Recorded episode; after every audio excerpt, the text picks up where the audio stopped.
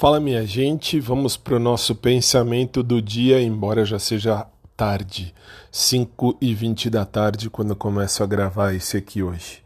Existe um ditado que diz assim, eu vou usar ele hoje: Deus tarda, mas não falha, né? Isso é verdade, mas sabe por que eu vou usar ele hoje?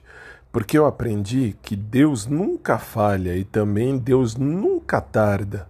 Deus age na hora certa.